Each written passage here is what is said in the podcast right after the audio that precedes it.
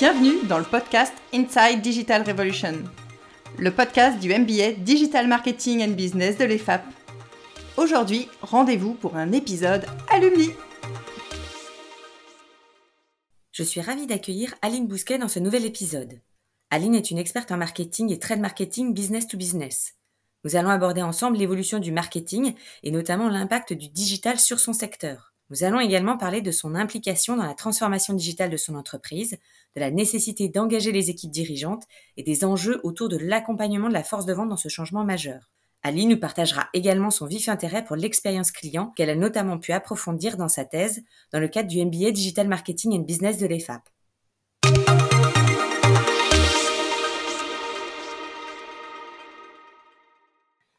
Bonjour Aline. Oui, bonjour Claire. Je suis très contente de t'accueillir dans le podcast Inside Digital Revolution, version alumni du MBA DMB de l'EFAP. Est-ce que tu pourrais tout d'abord te présenter en quelques mots pour ceux et celles qui nous écoutent?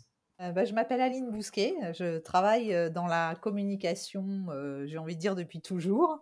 j'ai d'abord commencé en, agence de communication dans la région toulousaine, puis en distribution qu'on appelle la distribution professionnelle spécialisée, donc par l'enseigne Clim Plus, qui maintenant fait partie du groupe Saint-Gobain. D'accord. Et depuis presque dix ans, je travaille chez Ariston Thermogroup, qui est un fabricant d'appareils de chauffage et, d'eau chaude sanitaire. voilà, et je suis la responsable de communication et trade marketing donc des marques Ariston et Chafoto pour la France. Et donc, en quoi consiste ton poste chez, euh, chez Ariston? Alors, mon poste chez Ariston, il est, composé de missions très variées, mais euh, de façon synthétique. Euh, je dirais que je manage d'abord une, équipe de, de, trois personnes, que je conçois la, la, stratégie de communication omnicanal B2B et B2B2C des marques Ariston et Chafoto et qu'après, une fois que cette, cette, stratégie de communication et son budget est validé, je, je, je les, je les adapte en, plan d'action. Et, et, avec mon équipe, je, déroule, je déroule ces plans d'action de façon à, à la déployer auprès de toutes les cibles, qu'elles soient internes ou externes à l'entreprise. D'accord. Notre objectif étant d'attirer, de convertir et de fidéliser nos, nos, nos, nos, clients professionnels en utilisant tous les leviers qui sont à notre disposition pour le moment. Oui, parce que toi, tu travailles surtout en marketing B2B finalement, où l'expérience client, elle est différente de celle du marketing B2C, business to consumer. Comment tu intègres ces, différences d'expérience client dans, ton métier, dans ton poste? Alors c'est vrai que pour moi, il y a, y, a, y a, des différences, mais il y a des différences qui sont plutôt sur la forme, parce que dans le fond, euh, euh, quand on s'intéresse à l'expérience client, c'est avant tout de susciter euh, une émotion qui va faire que, que le client, il va avoir envie de s'engager et il va envie de rester fidèle à la marque. Donc ça, c'est c'est le, le, le, fond qui, qui, qui est identique, qu'on soit en B2B ou en B2B2C. Maintenant, c'est vrai que c'est différent sur la forme parce qu'en B2B, euh, on s'adresse pas, on s'adresse pas, j'ai envie de dire, à un immeuble de verre où tout le monde est pareil. On est multi-interlocuteur. Et dans, au sein d'une même société, on va devoir s'intéresser et parler et adapter les contenus à différentes cibles. Par exemple, on peut, quand on s'adresse à nos distributeurs, on doit pouvoir intéresser le responsable marketing, on doit pouvoir intéresser le responsable marketing de l'offre, le responsable achat. On doit pouvoir intéresser les vendeurs comptoirs, les chefs d'agence en point de vente, etc. Donc les cibles au sein d'une même, même société sont multiples en B2B. Et c'est ça qui fait la différence en termes d'expérience client. Oui, donc en fait, tu as une multiplicité de points de contact avec, je dirais, ton client. Et quand on dit ton client, finalement, à l'intérieur, ça recouvre beaucoup de euh, dimensions clients euh, qui font finalement un, seul et même distributeur. C'est ça. Ok, très clair.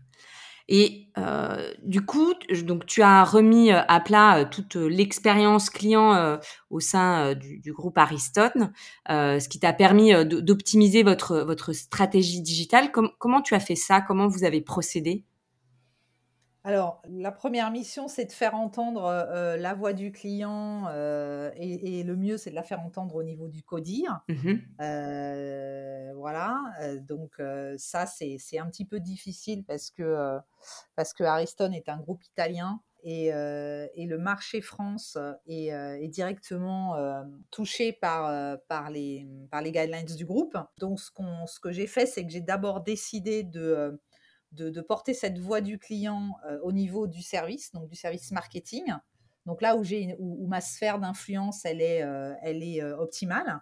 Et on a une opportunité d'être en mode test and learn au niveau de la stratégie digitale d'Ariston, parce qu'on avait un enjeu de, de, lancement de produits pour, pour augmenter le, portefeuille des produits qui, qui étaient vendus en France par, par la marque Ariston. Et donc, on a décidé pour, pour remplir ces objectifs de, de, de, de, s'engager dans la voie d'une stratégie d'inbound marketing auprès des installateurs. D'accord.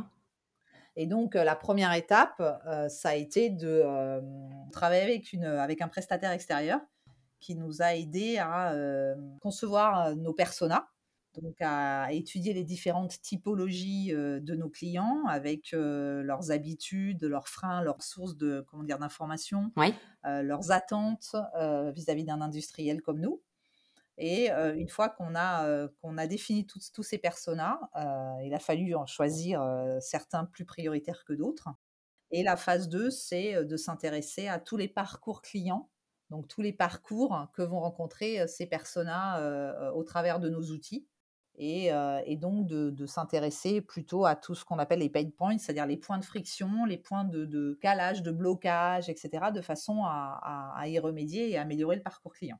D'accord, très clair. Donc au final, il y a, j'irais, deux éléments, c'est-à-dire que d'un côté, tu avais la partie, euh, opérationnelle, vous comprendre qui étaient vos clients, leur parcours d'achat et mettre en place votre stratégie digitale, et de l'autre côté, finalement, une partie transformation digitale, mais plus pédagogie et force de conviction, puisqu'il a fallu que tu arrives à, convaincre ta hiérarchie et finalement un groupe euh, italien qu'il fallait faire différemment et changer.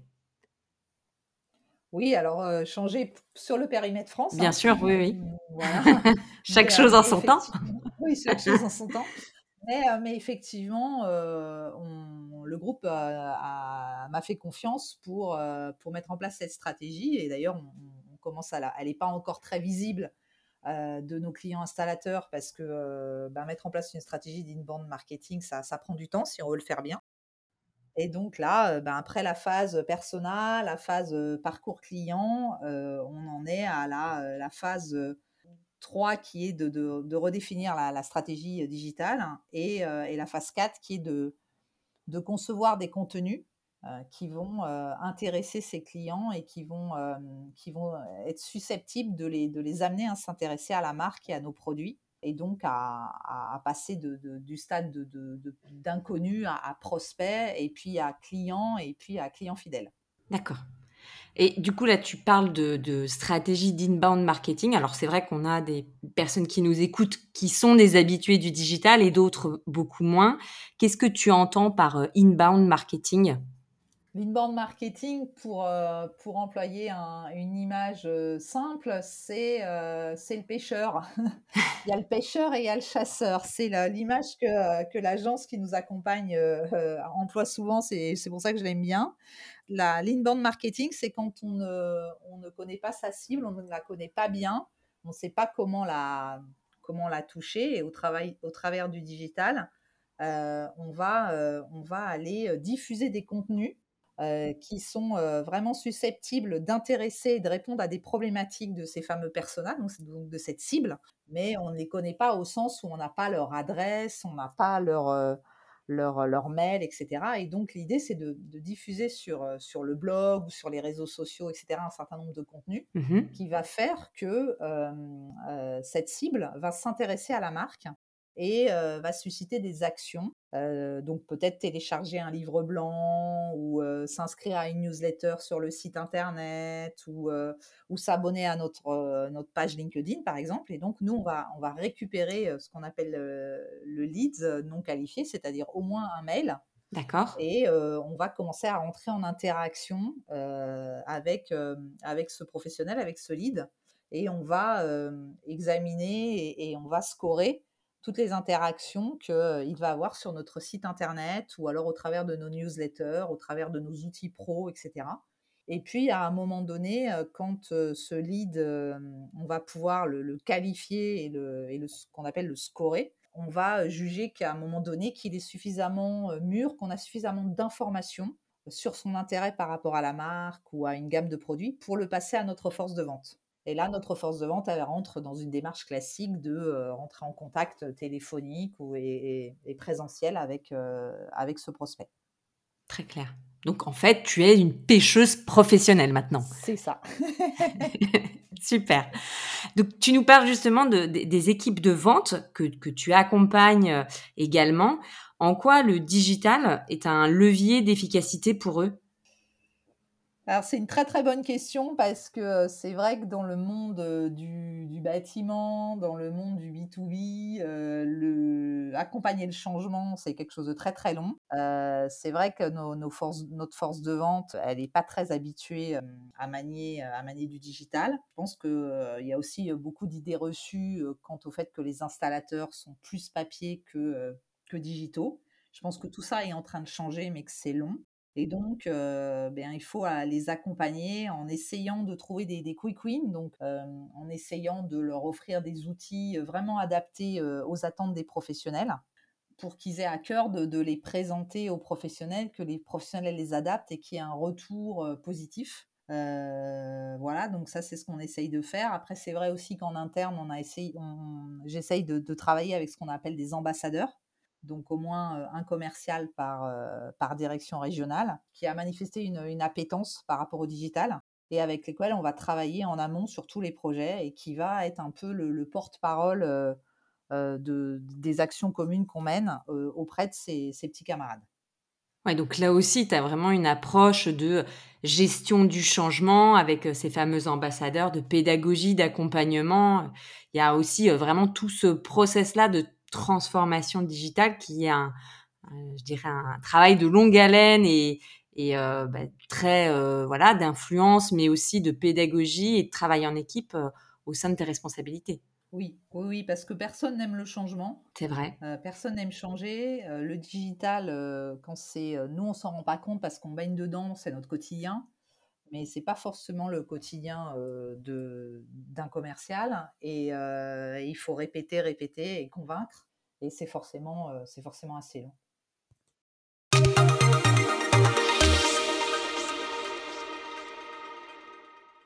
Donc toi, tu fais partie de la, promotion 2019-2020 du MBA DMB de, de l'EFAP. Pourquoi tu avais choisi de suivre à l'époque cette formation?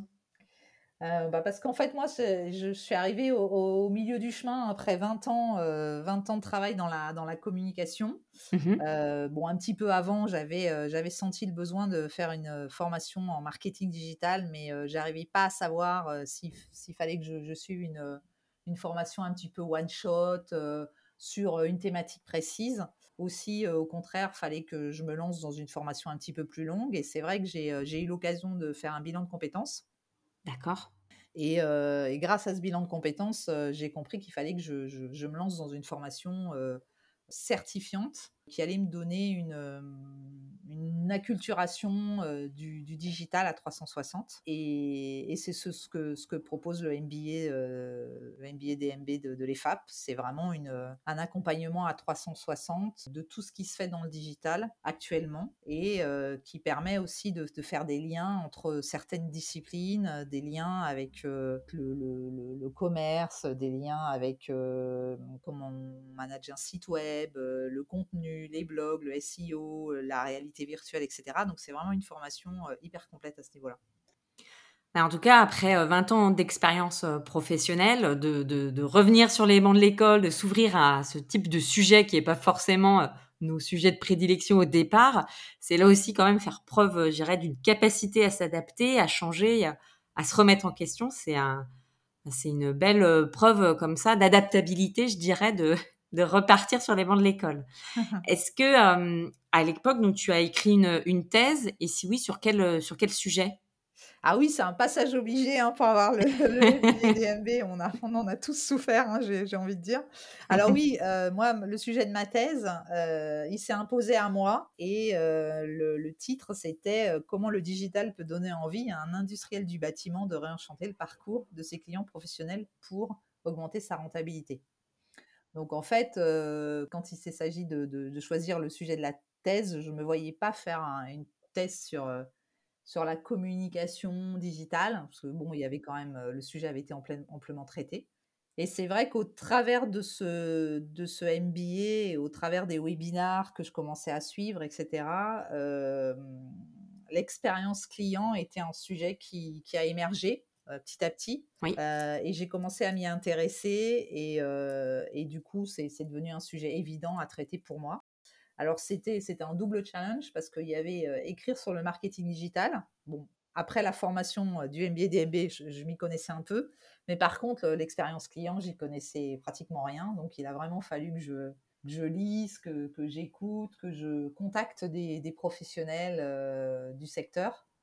Et ça, c'était une partie qui était vraiment intéressante. Je crois d'ailleurs que tu as écrit un, enfin en tout cas retranscrit un certain nombre d'interviews euh, sur l'expérience client qui sont, je crois, disponibles sur ton euh, profil LinkedIn, c'est ça? Et qui sont euh, super intéressants? J'ai pas forcément interview, retranscrit des interviews, mais j'ai transformé ma thèse, en, qui était un peu, un peu énorme en termes de pagination, je l'ai transformée en deux livres blancs. Et, effectivement, il y, a des extraits des échanges que j'ai eus avec, avec certains experts. Oui. Donc on peut toujours, là, si quelqu'un veut se renseigner sur l'expérience client et l'expérience client en B2B, c'est toujours accessible, ou alors il peut t'écrire pour te demander ses, livres blancs. Oui, oui, mais c'est accessible à tous sur mon, sur mon profil LinkedIn. Je, je partage avec joie mes conclusions. Super. Bon, bah ça c'est top. Quels sont selon toi les bénéfices que peut tirer une entreprise B2B dans la compréhension et dans l'amélioration de, l'expérience client? Alors moi, je pense que le, bénéfice produit, le bénéfice premier, pardon, et c'est pour ça que c'est une évidence, c'est que s'intéresser à l'expérience client et donc générer de l'émotion, générer de l'émotion auprès de sa cible, auprès de ses clients, qui va engager un, lien durable euh, et qui va engager une fidélisation à la marque, ça permet à, une, euh, à n'importe quelle entreprise de s'extraire du discours prix. Et euh, ça, quand on est un industriel ou un fabricant d'appareils, moi je vois dans le secteur du chauffage, les technologies, elles sont, elles sont abouties. Les, les produits se ressemblent de plus en plus. Les innovations sont à la marge et du coup, eh bien, c'est facile pour un installateur ou pour un particulier de, de, challenger le prix d'une chaudière ou le prix d'une pompe à chaleur, parce que leurs performances sont assez similaires. Et donc, à partir du moment où une entreprise elle commence à s'intéresser à l'expérience qu'elle fait vivre à ses clients, et donc elle va s'intéresser à comment mes, mes, clients me contactent, est-ce que j'ai une bonne réponse en termes de SAV, est-ce que, est que j'ai un bon programme de fidélisation? Est-ce que, voilà, est-ce que j'offre un parcours client vraiment sans, sans friction? Eh bien, ça va générer de la, fidélisation à la marque et les, clients, entre guillemets, vont, vont, vont moins s'attacher au prix. L'enjeu, c'est vraiment, pour résumer, je dirais que l'enjeu, c'est passer d'un stade de fournisseur à un stade de partenaire il y a une vraie relation qui se crée euh, de long terme avec ses clients, euh, de, transmettre une vraie valeur ajoutée et pas uniquement de transmettre un produit, mais, euh, tout l'univers de la marque, que ce soit en termes de service, d'image et de, contenu et d'accompagnement. Exactement. Et c'est vrai que autant on n'hésite pas à se séparer d'un fournisseur quand on est mécontent de lui, autant un partenaire qui, implique une vraie relation à long terme, une relation de confiance, il, peut, il, peut, il peut y avoir une défaillance, il peut y avoir un mécontentement, mais euh, ça ne va pas forcément remettre en cause la relation qu'on a établie avec lui. D'ailleurs, ça s'est vu hein, pendant, le, pendant le confinement, pendant le Covid. Mmh euh, il y a quand même beaucoup de consommateurs qui ont, entre guillemets, pardonné certaines défaillances de leur marque préférée parce qu'on vivait une situation exceptionnelle. C'est vraiment crucial au même titre que qu'une entreprise euh, B2C et c'est finalement le, même principe et euh, le même fonctionnement. Mmh quel conseil tu donnerais à un, ou une jeune diplômée qui voudrait travailler sur ton périmètre ou même un ou une alumni qui voudrait se reconvertir sur, sur ton secteur? Alors, l'avantage l'avantage de l'expérience client, c'est que c'est une discipline qui est assez récente. Mmh donc, ben, qui dit discipline récente dit peu, peu de formation. Hein. il, y en a, il y en a certaines, mais, mais elles sont, elles sont pas forcément très connues des recruteurs. Et, et, du coup, il y a, y a, peu de concurrence. Il y a, y a peu d'offres, hein, c'est sûr, il y a peu d'offres d'emploi, mais du coup, quand il y a une offre d'emploi qui sort, il y a, y, a peu de, y a peu de concurrence. Et ce qui est intéressant, parce que moi, je, regarde le marché de l'emploi au niveau de, l'expérience client, et on voit qu'il y a beaucoup, de plus en plus d'entreprises qui s'y intéressent, d'entreprises B2B ou B2C, parce que je vois, je vois beaucoup d'offres de stages, je vois beaucoup d'offres de contrats en alternance, là où, quand j'ai commencé ma thèse il y a un an, il n'y en avait pas. Oui, donc c'est quand même plutôt intéressant en termes de débouchés euh, et, c'est quelque chose à surveiller et à s'intéresser de près euh, parce que c'est passionnant et finalement c'est ce qui va faire l'avenir des marques, d'être capable de d'identifier, de maîtriser l'expérience client pour pouvoir bah, fidéliser euh, ces fameux clients. Exactement. Et puis ça, ça rejoint, ça, ça, rejoint beaucoup, beaucoup de, comment dire, de, disciplines liées au digital. Hein peut, on peut avoir suivi des formations en gros hacking, en UX design, en UX thinking, euh, en conception de site web. Ça, l'expérience client, ça, touche beaucoup de, disciplines. Et donc, on peut aussi choisir d'en explorer une plus que l'autre, de façon à avoir une vision euh, euh, omnicanale de, de l'expérience client. Et puis finalement, ce que tu disais aussi précédemment, c'est que tu es un petit peu multicasquette, c'est-à-dire qu'à la fois tu fais du marketing digital, de la communication, de la stratégie, du déploiement opérationnel, mais euh, tu as aussi de l'accompagnement au changement, du management, euh, de, la, force de conviction. Donc, euh, faut quand même être assez, je dirais, multitâche, multicasquette et, et assez autonome quand même. Oui, c'est vrai, c'est vrai, mais moi, c'est ce qui m'intéresse. Et puis, l'expérience client, c'est ça reste du bon sens. Hein. Pour finir, quel est, selon toi, le, sujet du moment, que ce soit pour toi, pour Ariston ou même pour l'univers du bâtiment ou l'expérience client? Alors pour moi, les, enjeux au niveau de, mon travail et tout du moins du secteur du bâtiment et du secteur du, chauffage, c'est on a une nouvelle réglementation thermique qui, concerne la, construction dans le neuf qui, va démarrer l'année prochaine et qui s'appelle euh, euh, la RE 2020. Donc euh, ça, ça va être un gros enjeu de transformation aussi du, secteur. Et puis, et puis à titre personnel, moi j'aimerais continuer à, me former parce que si j'ai bien retenu quelque chose d'important dans l'MBA, c'est que c'est que on acquiert des compétences en digital pour une durée très très courte. Et donc, j'aimerais me former soit au gros hacking, soit à l'UX thinking. Voilà, j'hésite encore, mais en tout cas, j'ai envie de continuer à apprendre. Bah ça, c'est super. Bah écoute, un, grand merci Aline pour cet échange sur ton parcours et puis sur tout ce qui est l'expérience client. Je te souhaite une bonne continuation et je te dis à bientôt. Merci Claire, à bientôt. Merci pour votre écoute et à très bientôt pour un nouvel épisode du podcast Inside Digital Revolution. Si vous avez aimé cet épisode, n'hésitez pas à nous le dire en nous mettant plein d'étoiles.